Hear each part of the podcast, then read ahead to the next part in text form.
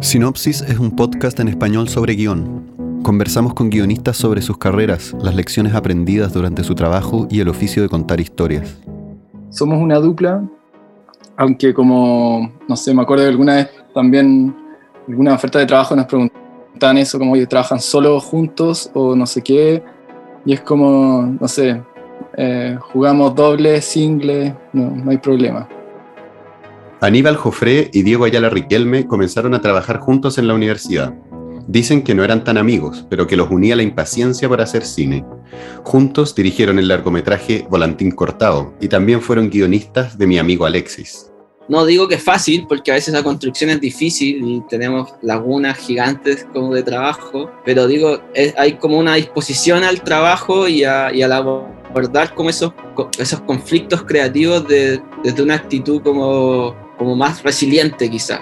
Conversamos sobre las claves de ser un equipo que perdura en el tiempo, las dificultades que encuentran en la escritura y cómo la investigación permea todas las etapas de sus proyectos.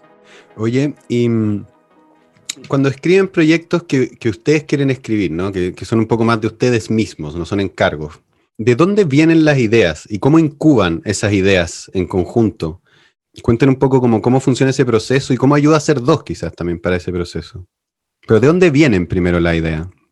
Y creo que es muy diverso. Hay veces, hay veces que tiene que ver con, con miedos concretamente, como tengo miedo a esto eh, y, quiero de alguna manera, tengo muchas preguntas, porque algo que te, que te da miedo te, te, despierta un montón de preguntas, de inseguridades, te, te atrapa la cabeza.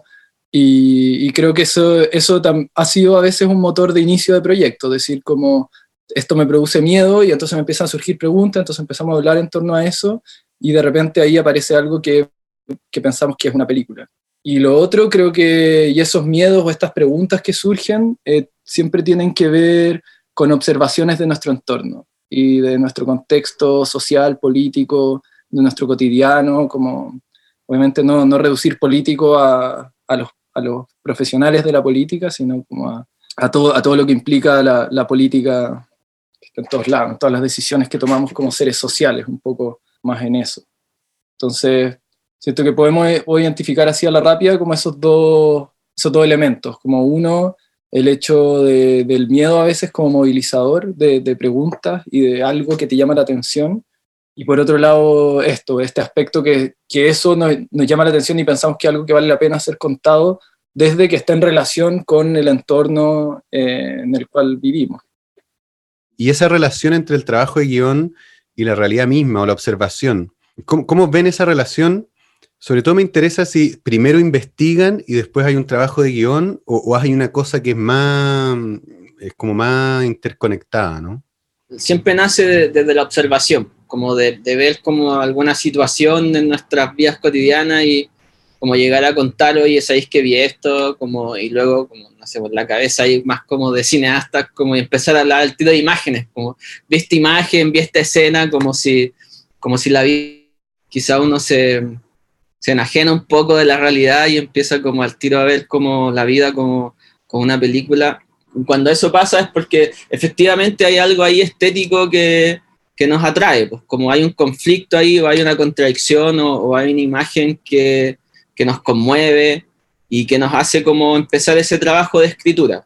Y, luego también esa necesidad de, nutrirse también de la investigación, como hacer mucha investigación, ir a caminar por los lugares que nos interesa como escribir, conversar con la gente que habita esos espacios, como conocer un poco cómo, cómo se mueve la gente ahí, pues, cómo habita los territorios que luego nosotros vamos a querer filmar. Sí, antes de escribir un guion propiamente tal, ponte tú, creo que siempre hemos investigado todo lo que podemos y tenemos a la mano, que es como lo que escribe Diego, desde hablar con todas las personas que podamos hablar, ir a los lugares, transitarlos, habitarlos, ir a distintas horas, tratar de meterse lo más posible en esos espacios.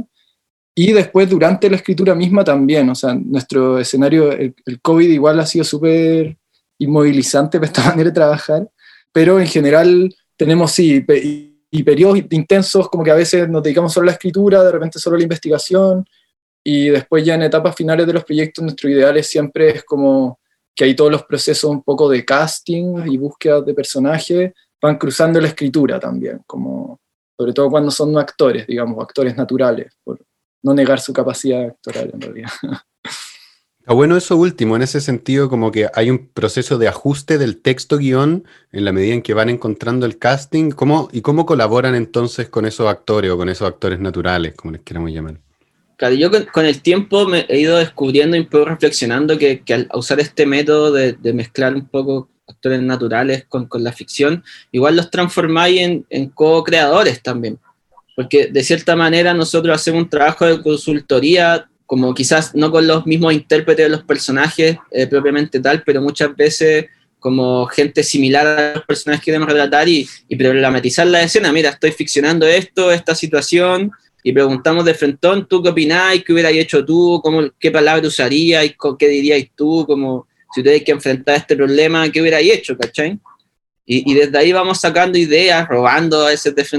Y, y, también, también hay un proceso de ensayo luego de tener el casting que también afina ese lugar, porque como nos gusta trabajar con la improvisación, en ese sentido, no, a pesar de que escribimos un guion como que nos ayuda a articular la película de principio a fin, no, no nos amarramos a él ciegamente y siempre lo, lo adaptamos y, y, muchas veces los ensayos tratando de tirar las escenas nos damos cuenta de que está mal escrita o que podría ser dicha de otra forma. Y muchas veces cuando esa escena que nosotros queremos filmar no está funcionando es porque está mal escrita, como está articulado de una manera que no, que no fluye, que no es coherente con, los, con la materialidad que tenemos, este, que es los personajes o el contexto.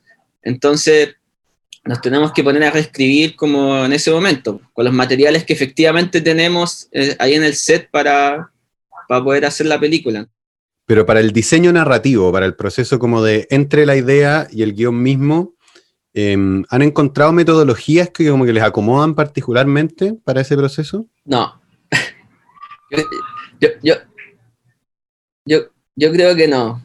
Yo creo que no hemos encontrado una metodología en el sentido de que no, no hay una fórmula, porque si algo, si algo nos hemos dado cuenta, tampoco es que tengamos tanta experiencia escribiendo, pero lo que yo he notado al menos es que tiene mucho que ver con cada proyecto porque de, alguna forma tenemos la teoría de, alguna estructura, de los puntos de giro, de los, del punto medio, más o menos tipo, uno puede estimar cuánto quiere que dure la peli, entonces más o menos sabéis como en qué escena deberían ir como ciertos hitos para que el relato avance, pero tener como, eso podría ser como una metodología de cierta forma de como ir llenando ciertos espacios, no podría asegurar que a, a pesar de tener como ese conocimiento o esa forma de escribir, sea como una, la metodología ayude como a, a que surja la escritura, como que en cada proyecto hemos tenido distintas formas como de iluminarnos y decir, oye, esto era lo que necesitábamos para avanzar, o no sé, que desde, desde probar como lo que si nos juntamos a trabajar, o si lo hacemos por teléfono, o si anotamos un papelito, o si lo anotamos en un Excel,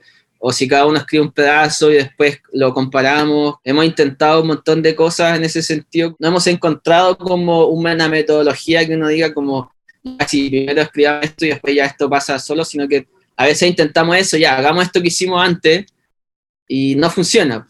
Entonces, como siempre es como cada vez que nos sentamos a escribir es como un volver a empezar. De repente alguno de los dos han inspirado o los dos han dado inspirado y nos vamos por un tubo y como que la cosa fluye, pero de repente no, bajo esas mismas premisas que de trabajo que me tenía antes, nada funciona. Pero una, una clave sí que creo que, que, podemos afirmar para no dejar tan al vacío al, al radio escucha como los años 80. Es que sí creo que nos ayuda mucho el entender, por lo menos convencernos por esa, por esa versión de guion como de un norte de la historia, como de una premisa, de, no, no, son cuestiones tampoco muy novedosas, pero un poco eso, como de, de, de qué va la historia, qué creemos que, que, nos interesa contar y un poco eh, cierta eso, como cierta teoría más, más como consistente, como una frase, una idea, una imagen, una transformación que, que estamos buscando y escribimos tratando de conseguir eso, ¿no es cierto? Y de pensar como el, el macro, como esta es la historia, vamos, y vamos viendo y vamos inventando escenas y vamos cuestionando también si luego esas situaciones eh, tienen que ver con, esto, con este norte que, que, que, nos trazamos. Y se asocia la escritura misma con la soledad, ¿no? Entonces, en general, cuando escriben, ¿escriben solos o se puede tipear una película en conjunto? Aquí la respuesta para mí es ambas. pero no sé, tenemos, nosotros tenemos igual sus momentos, porque hay, hay un momento en que tenemos como claro, como no sé, tenemos una escaleta muy clara, entonces ahí, pues una cosa de eficiencia también, como que nos dividimos el trabajo y ya cada uno escribe cierta escena y el otro otra, y ese trabajo es solitario, y después de cierta manera compaginamos. Y, hay otras veces que tenemos como ya algo escrito y tenemos que ir corrigiendo juntos, entonces eh, vamos los dos escribiendo, metiendo palabras, sacando, y en ese sentido Google Drive ha sido una herramienta que nos, que nos ha ayudado mucho, que nos ayudado mucho en principio, porque es algo que podéis como manipular independientemente de donde estés para escribir en conjunto. Como hay veces que estamos los dos metidos en un texto ahí metiendo mano en paralelo, como no, esta palabra no, así como ese nivel de detalle. Pero el momento mismo de la escritura, es un momento que en general es conflictivo, que fluye, que les gusta, que cuesta encontrarlo. Em, ¿cómo, es su relación con encontrar el momento de la escritura misma? Creo que, em, digamos, hace muchos años, cuando entré a cine, qué sé yo, y empezar a trabajar en esto, nunca pensé que fuera a ser guionista, la verdad. No, no estaba en mis planes y no, no pensaba que era algo que, que podía disfrutar y como con la necesidad de querer filmar algo y tener que escribirlo, un poco desde ese lugar fui descubriendo el escribir y creo que cada vez me gusta más y lo disfruto y, me gusta la idea y, teorizar y escribir y reescribir, pero también creo que es un proceso súper cansador como, y infinito y, y que no siempre fluye y creo que la mayoría del tiempo en realidad creo que no fluye en, en mi caso y un poco es como buscar, forzar, forzar hasta que de repente se encuentran lagunas en que todo fluye increíble y, y, va y el proyecto avanza y escribís muy fluidamente. Y creo que en realidad la escritura misma, que es como eh, sentarse a tipear, eh, es la parte que, que, me resulta fácil del asunto. Creo que lo difícil es como lograr decidir qué escribir, tener esa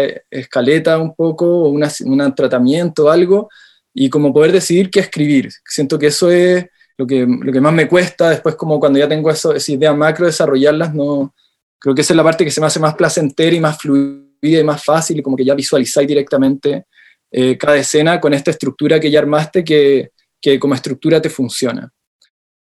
Mi acercamiento, bueno, enfrentarme a la escritura, para mí eh, requiere una dificultad personal importante, porque soy un poco disléxico, entonces a veces escribo muy eh, técnicamente muy mal. Tengo problemas de ortografía, como entonces, como en general para mí enfrentarme a cualquier cosa escrita significa como un esfuerzo como profundo. Y, y, cierto que un poco para facilitarme a mí esa misma pega ha sido como tener que entregarme a esas dificultades, un poco ignorarlas. obvio que después estoy consciente que tiene que haber un trabajo de corrección importante, porque no, no, podía, no podía hacer que alguien lea algo que tú nomás entendís. En general me, me cuesta ese momento de sentarme a escribir. Ustedes también han trabajado escribiendo proyectos que no son ideas de ustedes, ¿no? Eh, y no es para dirigirlo ustedes, pero igual como dupla. ¿Cómo es distinto eso a trabajar sus propias ideas? Muy distinto. Creo que hay una parte que se me relaja del asunto y que se me hace más fácil que es de alguna manera como que esta, este norte, esta semilla de historia, y como quiero hablar de esto de esta forma, me la entregan y eso ya viene listo, eh, y de alguna manera eh, no, no, me corresponde a mí el estar todo el tiempo poniéndose en duda, que algo que uno sí está haciendo cuando uno mismo es el, como el creador de esa historia, y además el guionista, y además el director, y además normalmente el productor, que está ahí con demasiadas... Eh, responsabilidades. Claro, y, tu agencia sobre el proyecto, no solo sobre el guion, es, absoluta. Entonces eso hace que todo lo pongáis más en duda, que todo esté más difícil. Hay, hay, más, hay más de tu vida puesto en ese proyecto. En cambio, cuando escribís para otro, que no digo que no sea una experiencia desafiante y difícil, ni mucho menos, pero por lo menos esa etapa como que queda afuera, afuera del asunto, y tu misión es tratar de traducir eso eh, a algo que se transforme en una historia, que lo contenga, que a ti también te convenza, que esté en relación con el mundo, etc. Pero eh, eso, se me ha hecho mucho más fluido desde ahí, desde ponerme al servicio de interpretar la visión de otro y ver dónde se encuentra mi visión con la visión del otro y ir proponiendo, etc. Pero en general ha sido, ha sido más fluido en ese sentido. ¿qué piensan sobre el futuro de hacer lo que ustedes hacen en Chile, ¿no? del futuro de la industria audiovisual en Chile? ¿Cómo, ¿Cómo se imaginan que se vienen las cosas para después? ¿Cómo se ven a ustedes mismos ahí?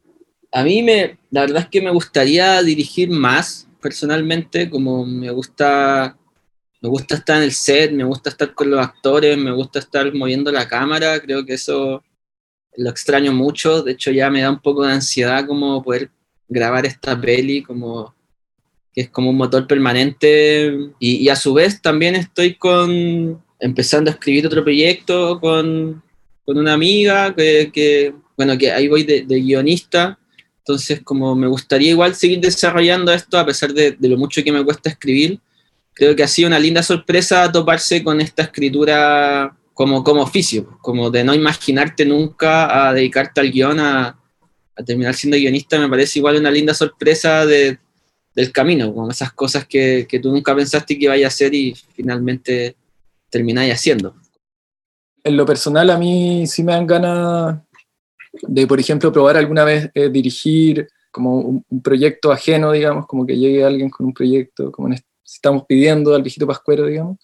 Hay algo ahí que hace que, nuestro, que, que, cueste desarrollarse como profesionales, que son como las horas de vuelo al final, como esto es, un oficio como cualquier otro, eh, y necesitamos, como si quieres ser un buen guionista, escribir hartos guiones, como eh, necesitas, si quieres ser un buen director, dirigir hartas películas, como estar, tener horas en el set. Y eso sí, siento que tengo mucho menos de lo que me gustaría. Y en ese sentido, si, si pudiera pedir algo, es como eso. Me, gustaría escribir más películas propias, escribir más películas para otros y también filmar más en, concreto. Estamos haciendo una película que se llama Los Afectos en este momento, que es este guion que salió en algún minuto a colación, que en realidad siento que también hablando como en un podcast de guionistas, creo que es un poco el proyecto que nos ha graduado como guionista, o del cual creo que más he aprendido de guion, un poco por lo extenso, por ser, y, y por descubrir la importancia del guion en términos de levantar un proyecto, como necesitas un guion increíble para ganarte cualquier fondo, ¿no es cierto? Para conseguir cualquier apoyo. Desde el lado creativo, digamos, es tu herramienta principal, yo creo, de eh, poder traducir eso que tú quieres hacer y que otro lo lea y pueda como entenderlo y además interesarse y seducirse con, con, con esa idea.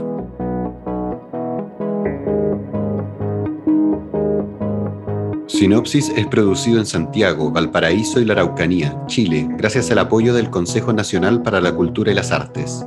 Si quieres saber más sobre nuestros entrevistados, encontrar links que complementen los temas que han tocado y otras herramientas para guiarte en el camino a escribir un guion, visita sinopsispodcast.org. Sinopsis es producido y grabado por mí, Antonio Luco. Matea Digital lleva nuestra presencia online. La edición está a cargo de Ismael Luco y la postproducción es de Arturo Segers.